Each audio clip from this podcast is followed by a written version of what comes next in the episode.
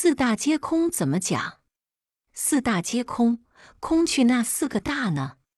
不懂佛法的人，他会脱口而出的告诉你，空了酒、色、财、气，就是四大皆空嘛。其实，这与佛教所说的四大皆空，根本是牛头不对马嘴。因为佛教所讲的四大，是指地、水、火、风的四大物质因素。四大的观念也不是佛教发明的，这是人类对于宇宙本体的初期探索而得的结果。在东西方的哲学思想史上，几乎有着同样的趋势。比如中国书经所记的水、火、金、木、土五行。印度古吠陀本集所说的世界形成，是基于地、水、风、火、空的五种自然因素。希腊古哲学家恩比多克里斯 （Empedocles） 也曾提出气、水、土、火为宇宙间不变的四大元素。总之，不论五行也好，五大也好，四大也好。都是指的物理界的基本元素。如果仅限于此而焦灼于此，那么发展的结果便是唯物论者。所以这些思想也是唯物论的先驱。佛教讲四大皆空，是沿用住印度固有的思想，而再加以深刻化及佛教化的。因为地、水、火、风的四大元素。是宇宙物理的，比如山岳土地属于地大，海洋河川属于水大，阳光炎热属于火大，空间气流属于风大。如把它们化为人体生理的，比如毛发骨肉属于地大，血液分泌属于水大，体温属于火大，呼吸属于风大。若从四大的物性上说，坚硬属于地大，湿润属于水大，温暖属于火大，流动属于风大。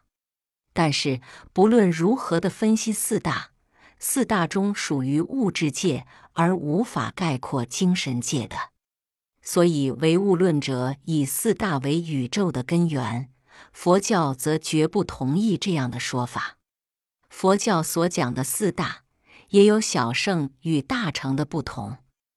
从大体上说，小乘佛教所说的四大，是指造成物质现象的基本因缘，称为四大众。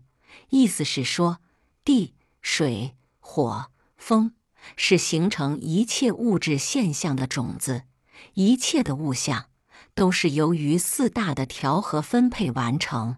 四大和谐，便会欣欣向荣；四大矛盾，便会归于毁灭。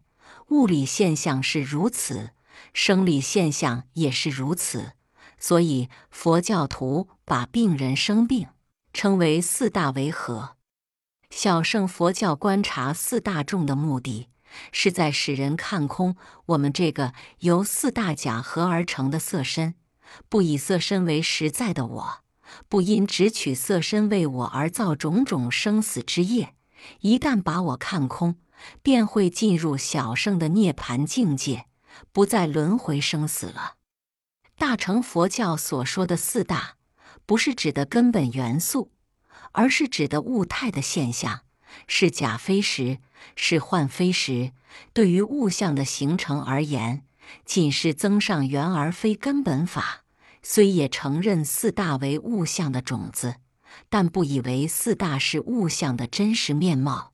小乘佛教因为只空我而不空法，所以虽把物象看空，仍以为四大的极微智法是实有的。不过，小乘佛教不是唯物论，而是多元论，因为佛教的空不仅空去四大，乃要空去五蕴。四大只是五蕴中的一蕴而已。什么又叫做五蕴呢？那就是。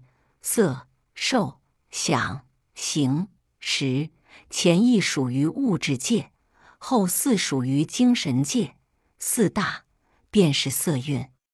关于五蕴的内容，已非本文所能介绍，因为五蕴是个很大的题目，我们只能在此说一句：五蕴是三界之内的生死法，空去五蕴，才能超出三界的生死之外。同时，我们由于五蕴的提出，证明佛教不是只讲四大皆空，而是要进一步讲五蕴皆空的。尤其重要的，佛教的重心并不以四大为主，而是以十蕴为主。至于受、想、行的三蕴，也是十蕴的陪衬，乃是用来显示精神界的功用之广而且大的。所以，佛教不是唯物论者，而是原生论者。